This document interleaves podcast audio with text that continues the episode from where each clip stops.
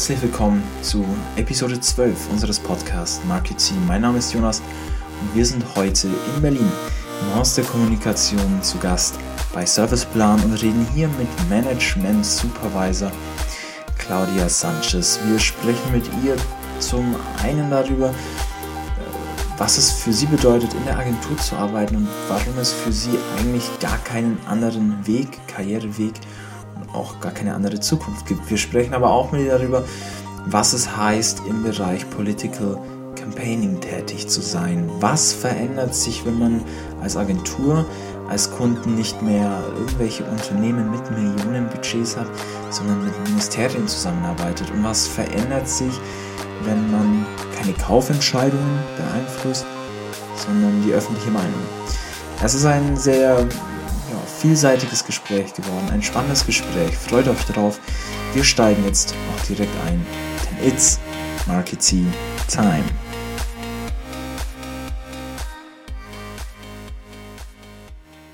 Wir sind heute hier in Berlin, mitten in Berlin, zu Gast bei Serviceplan mit Claudia, Management Supervisor hier bei Serviceplan Berlin.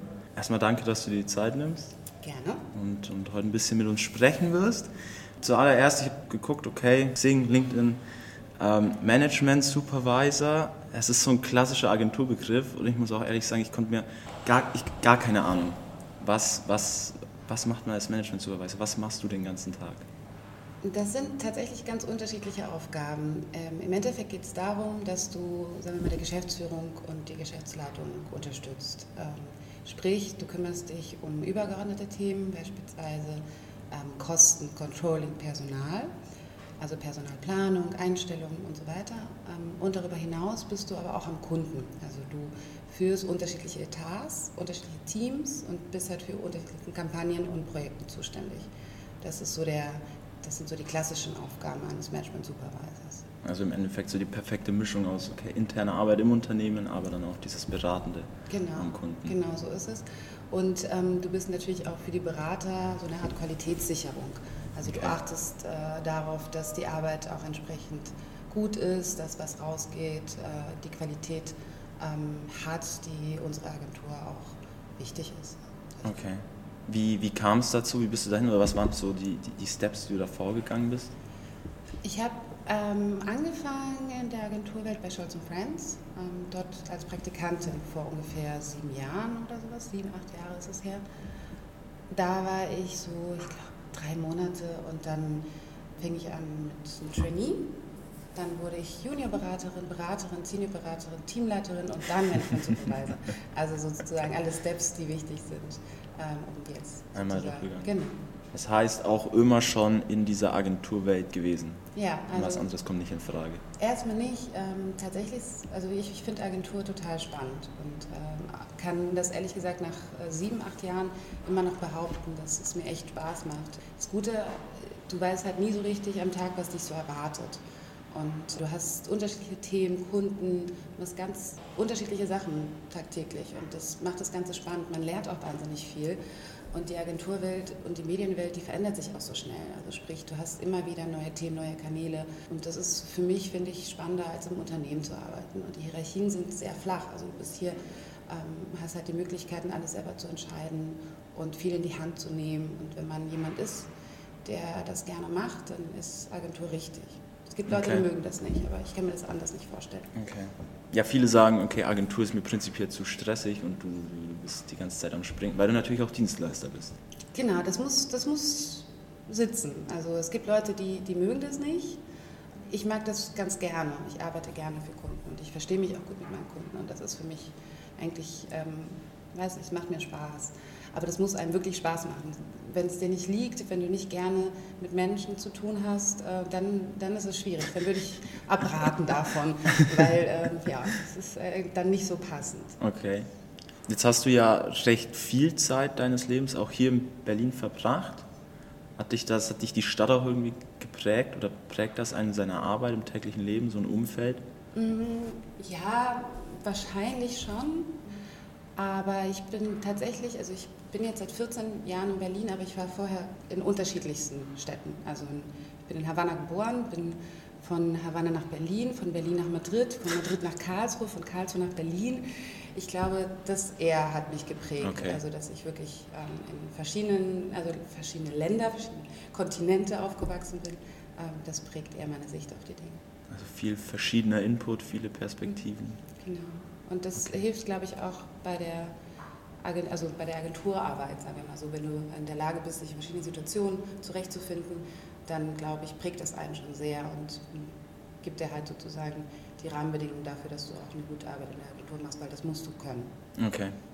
Gibt es so eine Situation oder so eine Herausforderung, vielleicht ein Kundenprojekt, wie auch immer, dass dich, wo du bis heute sagst, okay, das hat mich echt irgendwie geprägt, da greife ich vielleicht auch bis heute noch darauf zurück, auf das, was ich da gelernt habe?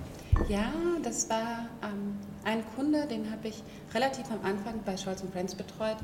Ähm, das ist Fisherman's Friend. Mhm. Das war so der erste Kunde, den ich eigenständig äh, betreut habe, ähm, vor allem mit der PR. Und ähm, ich habe viel von diesem Kunden gelernt, also vor allem was Kundenführung angeht. Äh, der damalige Marketingchef war ein Mann, der sehr fordernd war und der vor allem auch sehr auf Timings und Kosten geachtet hat. Also die Ideen mussten natürlich stimmen, aber alles drumherum. Und der hat immer sehr hart verhandelt. Und das fand ich aber super, weil du wusstest dann, okay, du musst dich entsprechend vorbereiten mhm. und du weißt, du hast eine Telefonkonferenz mit ihm und es geht um Geld. Also du musst dir gute Argumente im Vorfeld überlegen, damit du dann halt entsprechend auch gut verhandeln kannst. Und das fand ich immer toll, weil das hat mich dann so richtig angefixt. Okay, jetzt habe ich das Gespräch mit dem. Er darf mich jetzt nicht um den Finger wickeln. Ja. Ich muss ganz genau wissen, was ich ihm sage. Das hat mich sehr geprägt, also die Art und Weise, mit ihm zu arbeiten. Das hat mir, also ich habe viel gelernt dadurch. Okay, jetzt warst du auch viel, also dein, dein, dein Schwerpunkt war ja eigentlich auch immer, wenn man sich das so anschaut, PR, genau. Public Relations. Du warst davor auch hier Head of Public Relations? Genau, das, diese Rolle habe ich auch noch. Ähm, okay. Also ich kümmere mich für das gesamte Haus auch darum, die PR-Themen zu vermitteln. Und wenn, sagen wir mal, Kunde, Kunde äh, aus dem Klassikbereich kommt und äh, gerne auch PR-Ideen hätte, dann äh, bin ich da die Ansprechpartnerin dafür. Okay. Hat das auch, wenn wir jetzt vielleicht auch direkt tiefer, sagen wir mal, einsteigen in diesen, diesen Themenschwerpunkt, an dem ihr hier bei Serviceplan Berlin arbeitet, sprich, also ihr seid viel tätig im, im, im politischen Umfeld, Vielleicht erklärst du einfach selber kurz, was, was, was Serviceplan Berlin da genau macht, was, was der Schwerpunkt ist. Die Serviceplan-Gruppe ist ja, sagen wir mal, weltweit sind es über 3500 Mitarbeiter. Und mhm. wir sind ja tatsächlich bekannt für ähm, Produktkampagnen, Abverkaufskampagnen, Imagekampagnen. Und vor zehn Jahren wurde Serviceplan in Berlin gegründet. Und Berlin hat halt einfach das politische Umfeld. Und Serviceplan hatte bisher keine Kampagne, also Entschuldigung, keine Agentur, die sich mit politischen Themen auseinandergesetzt hat. Und deshalb wurde Serviceplan Berlin gegründet. Und das ist, was wir hier machen. Also vor allem Kampagnen, die die öffentliche Meinung beeinflussen möchten oder beziehungsweise auch am Diskurs, am politischen Diskurs teilnehmen wollen. Das sind unterschiedlichste Kunden. Das können Ministerienkunden sein, also äh, öffentliche Auftraggeber. Beispielsweise haben wir jetzt äh, das Ministerium der Finanzen, Bundesministerium der Finanzen mhm. oder wir betreuen die Minijobzentrale, das ist eine nachgeordnete Behörde des Arbeitsministeriums. Dann haben wir aber andere Träger wie die Berliner Wasserbetriebe und jetzt neuerdings haben wir auch die BVG gewonnen und machen viel Recruiting, haben aber auch ähm, Kunden aus dem privaten ähm, Bereich, wie beispielsweise Airbnb, die aber eine politische Agenda haben. Also die möchten auch tatsächlich ähm, ein Gesetz beeinflussen. Okay. Und da bewegen wir uns in dem Bereich. Also das ist immer öffentliche Meinung mit unterschiedlichen Zielgruppen. Also manchmal direkt die Politik adressieren oder auch wirklich äh, Bürgerinnen und Bürger. Hängt total vom Kunden, von der Kampagne und vom Kommunikationsziel ab. Okay. Was sind da so die Herausforderungen also, oder die Probleme, die man als Agentur dann löst im Konkreten? Naja, schwierig ist es immer, eine gute Strategie zu finden. Mhm. Ähm, sagen wir mal, wenn es vor allem, wenn man für Ministerien kommuniziert, sagen einmal alle Ministerien, wir wollen alle Bürgerinnen und Bürger Deutschlands erreichen. Sehr gut. Und das Budget ist begrenzt. Toll. ähm, also wir können uns meistens auch kein, kein TV leisten. Also ich mache fast keine Ministerien, weil das einfach echt zu viel Geld ist. Ja. Das heißt, wir müssen uns eine kluge Strategie überlegen, die Zielgruppen so definieren, dass wir sie auch erreichen, dass wir auch das Kommunikationsziel erreichen und entsprechend dadurch sagen wir, effizient das Budget einsetzen. Und das ist die größte Herausforderung im Vergleich zu Abverkaufskampagnen mhm. beispielsweise. Da steckt halt einfach viel, viel mehr Geld dahinter. Und das Ziel ist eigentlich ganz klar. Wir wollen einfach das Produkt weiterverkaufen und steigern. So. Okay. bei uns ist es einfach viel komplexer und schwieriger. Und das also macht es aber auch interessanter, wie ich finde. In erster Linie dann auch irgendwie das, das Management von, von Restriktionen und Einschränkungen und ja, das natürlich auch. Es gibt halt natürlich, wenn du für ein Ministerium kommunizierst, auch ähm, Rahmenbedingungen, die du auch ja. mit bedenken musst. Das sind halt Steuergelder. Du kannst die dann nicht so verbraten, wie, wie halt beispielsweise BMW das vielleicht auch tun würde. Ja. Du musst halt viel klüger mit dem Geld umgehen. Okay. Jetzt, jetzt ist das ja schon, also ich meine auch für mich ist natürlich jetzt Produktwerbung, äh, Imagekampagnen, Abverkauf natürlich sehr greifbar, weil ich mit diesen Produkten ja auch irgendwo tagtäglich zu tun habe. Und man versteht das ja ganz prinzipiell. Im politischen Umfeld sich zu bewegen, ist ja für einen Laien wie mich, sagen wir es jetzt mal so, dann doch recht abstrakt. Und es gelten wahrscheinlich auch komplett andere Prinzipien, jetzt mal abgesehen von den Einschränkungen, die bestehen. Was ist da, oder was sind so im Grundlegenden vielleicht die Unterschiede? Kann man das nennen? Gibt es da so ein paar Punkte, die man vielleicht nennen kann? die Unterschiede zwischen sagen wir, Produktwerbung und Themen.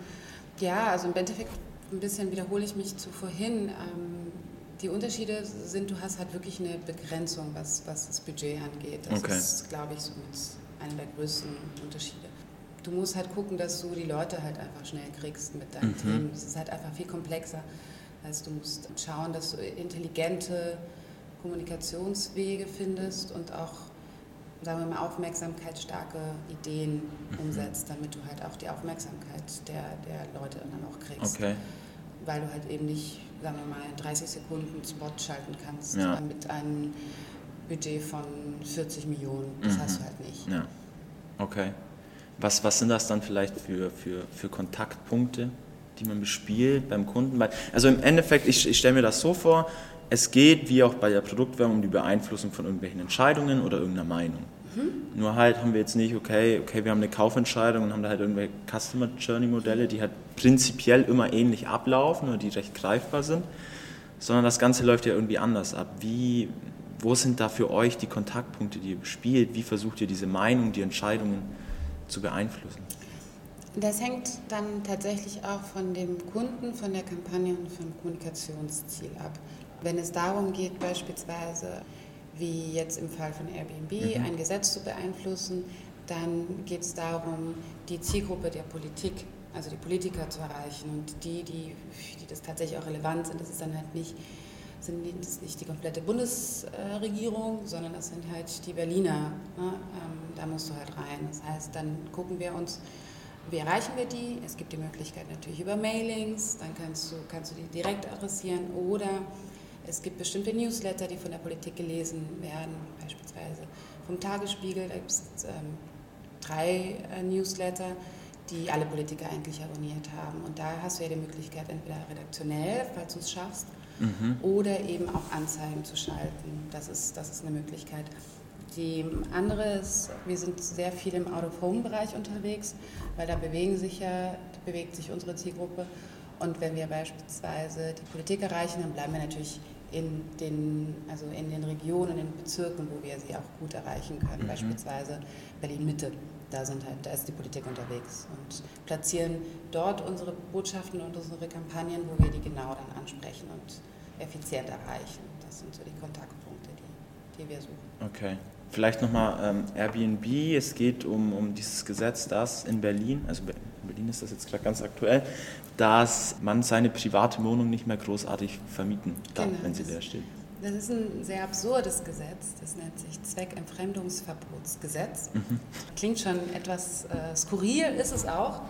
Das ist ein Gesetz, das vor 2016 jetzt auch tatsächlich eingeführt wurde. Es wurde am Anfang schon eingeführt, allerdings nicht, nicht, nicht ganz. Es war ist auch ein bisschen seltsam gewesen und jetzt muss man sich sozusagen halten dran.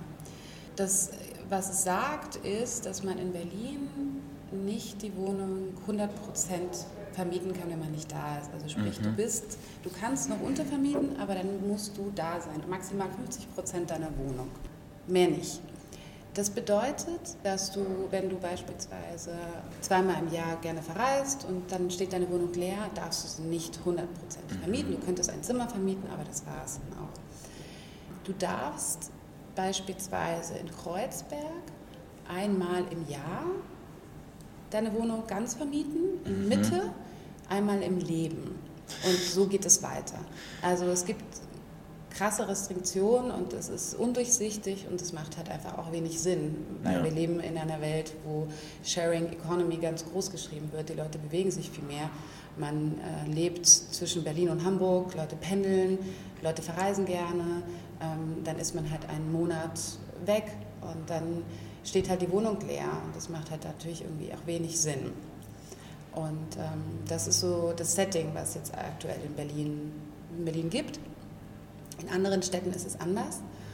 Und was äh, Airbnb möchte und wir auch mit der Kampagne hoffentlich bald erreichen, ist, dass das Gesetz geändert wird. Dass beispielsweise es möglich ist, 60 Tage im Jahr, das wäre wenig, aber 80, 90, 100, 120 Tage im Jahr deine Wohnung vermieten kannst. Das ist das Ziel von Airbnb und das Ziel unserer Kampagne gewesen. Okay. Das heißt, also dass, dass, dass ich und auch die, die sich jetzt anhören, verstehen, ihr habt versucht im Rahmen dieser Kampagne oder ihr habt im Rahmen dieser Kampagne Politiker angesprochen, die diese Entscheidungen irgendwo auch mitfällen. Indirekt. Ähm, was wir gemacht haben, ist, wir haben die Homesharer, wie sie sich nennen, also die Hosts, so mhm. werden die von Airbnb genannt, also die Personen, die gerne diese Wohnung auch teilen möchten, die haben wir in den Fokus gestellt. Und okay. die haben aus sich heraus das Thema angesprochen und ähm, sagen wir mal gesagt, warum lande ich jetzt in dieser Grauzone? Mhm. Ja, das ist eine Grauzone, das ist undurchsichtig. Ich mache doch eigentlich nichts falsch. Ich möchte eigentlich nur meine Wohnung teilen, wenn ich weg bin. Das ist eigentlich alles sinnlos. Das war mhm. so ein mhm. bisschen die Botschaft. Okay. Und es ging darum, die öffentliche Meinung generell zu beeinflussen, aber wir haben unsere Kampagne da platziert, wo die Politik ist. Hintergrund okay. ist, wir möchten gerne erreichen, dass die Politik denkt, ach Mensch, das ist echt ein Problem und da sind echt auch Wähler dahinter. Die Menschen, die auf den Plakaten sind, das sind Menschen, die mich wählen könnten. Und das ist für die ein Anliegen. Mhm. Deshalb werde ich mich jetzt mit dem Thema beschäftigen. Okay. Das war unsere Strategie. Okay. Was waren da prinzipiell dann so vielleicht ganz konkret die Inhalte, die kommuniziert werden? bei so einer Kampagne? Die tatsächlich, in dem Fall das Gesetz. Also wir waren ganz direkt und haben wirklich auch kommuniziert, okay, es gibt ein Gesetz, das ist mhm. undurchsichtig und das muss geändert werden.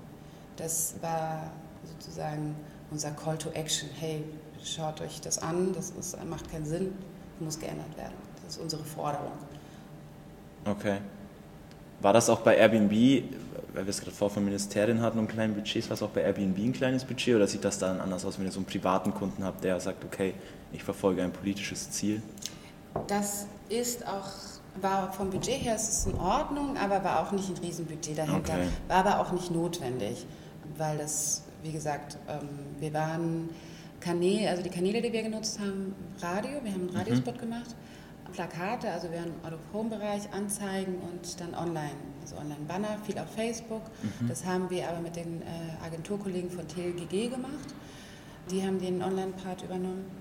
Und ähm, dann halt, wie gesagt, die Tagesspiegel-Kooperation mit den ganzen Newslettern, die mhm. von, von, der Politik gelesen werden. Okay. Und das ist mit dem, also mit einem überschaubaren Budget auch machbar. Ja. Mehr wie gesagt, da wir nur in Berlin unterwegs sind, wäre mehr nicht notwendig gewesen. Okay. Aber auch so Start-ups, äh, Airbnb ist kein Start-up, aber so digitale äh, Firmen, die investieren auch nicht so wahnsinnig viel Geld und ja. machen auch sehr viel intern. Okay. Okay. Was mich noch, oder was ich sehr spannend finde, ist, wenn man jetzt sagt, okay, bei uns geht es primär um Inhalte und wir haben das eigentlich alles ganz konkret und der Rahmen ist ja schon irgendwo recht eng dann auch gesteckt. Mhm. Wie wird man in so einem Rahmen kreativ oder was heißt für euch Kreativität in dem Feld und in dem, was ihr tut? Ja, das ist tatsächlich für uns immer wieder eine Herausforderung, weil du hast halt eben nicht diese Riesenmöglichkeiten. Mhm. Du kannst meistens dir nicht die super Testimonials leisten und ähm, hast halt nicht die super Produktionen, sondern ähm, du musst tatsächlich kreative Ideen entwickeln. Und deswegen ist es halt auch wahnsinnig wichtig, eine gute Kreation zu haben. Und ähm, was wir auch oft machen, sind so Aktionen, mhm. PR-Aktionen. Ähm, sprich, eine konkrete Idee, die wir mal umgesetzt haben, die immer noch sehr gut funktioniert hat, war für das Verkehrsministerium. Da haben wir ganz lange die Kampagne Runter vom Gas betreut. Mhm. Eine tolle Kampagne, die ähm, auch ein wichtiges Ziel verfolgt. Ja. Damals war die Idee, okay, ähm, Fahrrad ist wichtig, Helme tragen ist wichtig. Das Thema müssen wir platzieren, das muss in die, in die Öffentlichkeit getragen werden. Die Leute müssen ähm, das verstehen und wir wollen, dass eben die Leute auf ihre Sicherheit achten und Helme tragen. Helme sind halt aber irgendwie ziemlich uncool, wie ich persönlich finde. Ich trage auch keinen Helm, aber das braucht auch ein bisschen Zeit, bis sich das sozusagen, sich so eine Haltung dann auch ändert. Ähm, und damals war die Idee, okay, wir brauchen ein starkes Testimonial. Wer wäre das? Wer könnte das sein? Und dann hat die Kreation die, wie ich finde, echt glorreiche und großartige Idee gehabt, als Testimonial Darth Vader zu nehmen. Das ist nämlich der wichtigste Helmträger. Also es, ist, es gibt, okay. glaube ich, keinen besseren Helmträger als Darth Vader. Und äh, da hat Disney tatsächlich zugesagt. Mhm. Und das ist manchmal echt gut, wenn du öffentliche Themen hast und öffentliche, öffentliche Träger, da findest du teilweise auch ganz gute Testimonials und Moderationen unbezahlt, weil das ist natürlich ein Anliegen. Und Disney fand das, fand das gut, fand die Idee großartig und hat zugesagt. Und dann gab es halt eine, eine, eine Aktion, da wurde auch nicht viel geschaltet. Also es war ein Plakat mit Darth Vader, eine super Headline dazu, die ich jetzt leider vergessen habe. Und da hat der damalige Verkehrsminister das Ganze dann auch präsentiert. Und die Aktion ist so wahnsinnig gut angekommen, dass im ganzen Social Media Bereich, also Facebook, Post, alle Menschen fanden, haben diese Aktion gefeiert ohne Ende. Und das ist halt so ein Beispiel dafür, wie man mit einer klugen Idee und wenig Budget und eine gute Kooperation echt für krasse Reichweite sorgen kann. Und das ist ein Paradebeispiel dafür, wie wir arbeiten. Also sprich, der Versuch, ist das, ist das, steht das bei euch oft im Fokus, zu sagen, wir brauchen irgendwas, das so, ja, so gut ist und so, so auf so subtile Art und Weise mit der Regel bricht, dass wir ganz viel, ähm, dieses, ich sage jetzt mal, Earned Media mhm. bekommen und eigentlich gar kein Geld dafür ausgeben müssen? Genau, das ist meistens immer die, die Idee bei allen unseren Kampagnen, dass, dass die so gut sind, dass wir auch PR-Effekte erzielen. Also, dass Medien berichten, dass die Leute sich äh, in den Social-Media-Bereich dann auch diskutiert, darüber diskutieren, dass das Interesse geweckt wird. Wenn wir das schaffen, dann ist es natürlich großartig. Das ist nicht immer einfach, weil ich meine, ja, kannst ja nicht immer die tollste Idee haben und es ist echt eine Herausforderung, aber das macht das Ganze dann auch wirklich interessant und auch vor allem für die Kreationen spannend. Ja. Gibt es für solche Kreationen, gibt es für solche Punkte auch irgendwie vielleicht aus, aus der Erfahrung heraus gewisse Rezepte, was funktioniert, was funktioniert nicht? Ja, also wenn du es schaffst, ein Medienbild zu schaffen, also mhm. zu kreieren, ähm, das funktioniert immer ganz gut. Also es sind einfache Bilder, die du, die du entwickeln kannst. Ähm, das ist tatsächlich echt immer schwierig, weil das, man denkt immer so, ja, einfache Bilder. Mhm. Ähm, aber das, so solche Sachen funktionieren immer ganz gut. Okay. Und dann eben Testimonials das funktioniert leider auch immer noch. Es ist halt ein bisschen. Du sagst leider? Ja, weil das echt seit Jahren ein Thema ist. Mhm. Ja überall hast du ja Testimonial-Kampagnen. Aber das ist tatsächlich immer noch eine gute Sache. Stört dich das? Oder hast, hast du prinzipiell irgendwas gegen Testimonial-Kampagnen? Wenn sie sinnvoll sind, dann nicht.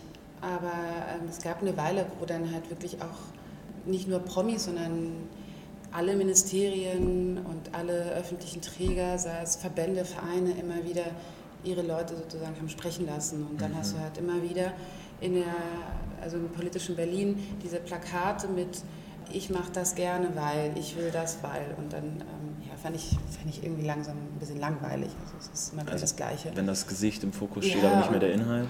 Ja, und ähm, sah halt alles so austauschbar aus. Mhm. Also es gibt, ich denke jetzt gerade an die Kampagne der Ihre Ärzte. Mhm. Ähm, das ist eine große Kampagne in Berlin gewesen. Ich glaube, aktuell haben die auch einen neuen Plakatflight. Das ist ähm, vom Ärzteverband, so eine Image-Kampagne, eine Image-Komponente. Und dann haben der Verband, äh, der Krankenhausverband, der ist ein bisschen anders, aber so ähnlich. ähm, die haben die gleiche Kampagne eigentlich äh, mhm. auf die Beine gebracht, und, aber viel schlechter. Und dann hast du halt irgendwann, warst du halt in der U-Bahn und guckst dich um und das ist alles immer das Gleiche. Mhm. Das finde ich halt ein bisschen langweilig und okay. einfallslos. Sprich, sprich, der Anspruch fehlt irgendwo an die, an die Kreation genau. und äh, man, man sagt, Hauptsache, ja. Hauptsache wir haben ein Gesicht, das ja. funktioniert. Was aber ähm, eine gute Kampagne, wie ich finde, die da wirklich kreativ und auch vom Kampagnenlook ganz anders war, ist die Scholz Friends Kampagne für mehr Demokratie. Mhm. Selber dran mitgewirkt? Nee, nee, nee, das, die ist gerade ganz, ganz neu, also weiß ich, sechs Monate alt. Ah, ja, ah doch, okay. Ja, ich das, weiß, ich weiß welche Kampagne. Das war eine Kampagne für das Familienministerium und die haben ein Programm, das nennt sich Demokratie leben. Es geht, wie der Name schon sagt, ja, darum, ja, Demokratie zu fördern. Und die haben eine Plakatkampagne gemacht mit Typo, mhm. ähm, also nur Text, Textanzeigen, Textplakat. Und da ähm, haben sie halt provokante Sprüche, wie beispielsweise dieses Plakat wird nicht helfen. Ähm, also es hat sehr, war sehr aufmerksamkeitsstark. Die mhm. haben gute Farben gewählt, ähm, war vom Layout äh, total cool. Das fand ich irgendwie interessant. Das hat mich wieder irgendwie so, ah ja, okay, beschäftige mich damit. Die haben meine Aufmerksamkeit bekommen. Also ein sehr, sehr, sehr gutes Beispiel, wie Kommunikation für Ministerien auch sein kann. Okay. Das heißt, also wenn ich das jetzt aus den letzten paar Sachen so immer rausgehört habe, dann ist das schon immer, wir müssen oder ihr versucht, das ist immer das große Ziel, irgendwie in diesem Rahmen, den man natürlich auch hat, man kann auch nicht alles kommunizieren und das ist ja auch recht eng gesteckt, trotzdem irgendwie mit Regeln zu brechen und dadurch, durch diese Art der Kreativität, die Aufmerksamkeit mit so wenig Budget wie möglich genau. zu bekommen, dass die Leute drüber reden. Genau. Man muss die Leute dazu kriegen, dass sie drüber reden. So ist es. Es ist nicht immer einfach, weil die Kunden ähm, sind teilweise natürlich auch sehr vorsichtig ja. und haben Angst, wenn es halt Steuergelder sind. Das macht es ja. ja. auch Sinn und die trauen sich da nicht, nicht so viel. Deshalb liegt es nicht immer an der Agentur, dass die ja. Kommunikation nicht gut ist. Oft liegt es tatsächlich auch am Kunden. Und das ist die Herausforderung. Wenn man aber einen Kunden hat und gefunden hat, der sich was traut, dann merkt man am Schluss, dass es sich lohnt. Aber das verstehen halt einfach nicht so viele oder sind halt einfach viele Hierarchien und man weiß ja, was passieren kann, ja, wenn, ja, wenn ja, das vielleicht doch nicht ganz gut wird. Musst du das den Kunden als, als Management-Supervisor bist du wahrscheinlich auch dazu, dafür verantwortlich, solche Sachen dann dem Kunden zu verkaufen? Ja, im Ministerium. genau. Gemeinsam mit der Kreation, das ist auch immer eine wichtige ähm, Zusammenarbeit. Das ist das können die Kreativen immer viel charmanter verkaufen. Und wenn sie, wenn sie die Idee gut finden und für diese Idee leben und ähm, dann merkt man das dann auch und die können das echt gut. Okay. Wie, wie, verkauft man das so einem Ministerium und sagt, passt mal auf, das würde ankommen, auch wenn es jetzt vielleicht auf den ersten Blick mal, mal vielleicht komisch ist oder für euch nicht, nicht das Klassische ist. Ich stelle mir das sehr schwer vor, weil das ja meistens wahrscheinlich auch, auch Kunden sind, die dann doch in ihren Strukturen und in ihrem, in ihrem Tunnel vielleicht mal feststecken. Na, wichtig ist es, die Idee überzeugt, die kreative Idee. Und im Nachgang ist es wichtig, ihnen die Ängste zu nehmen.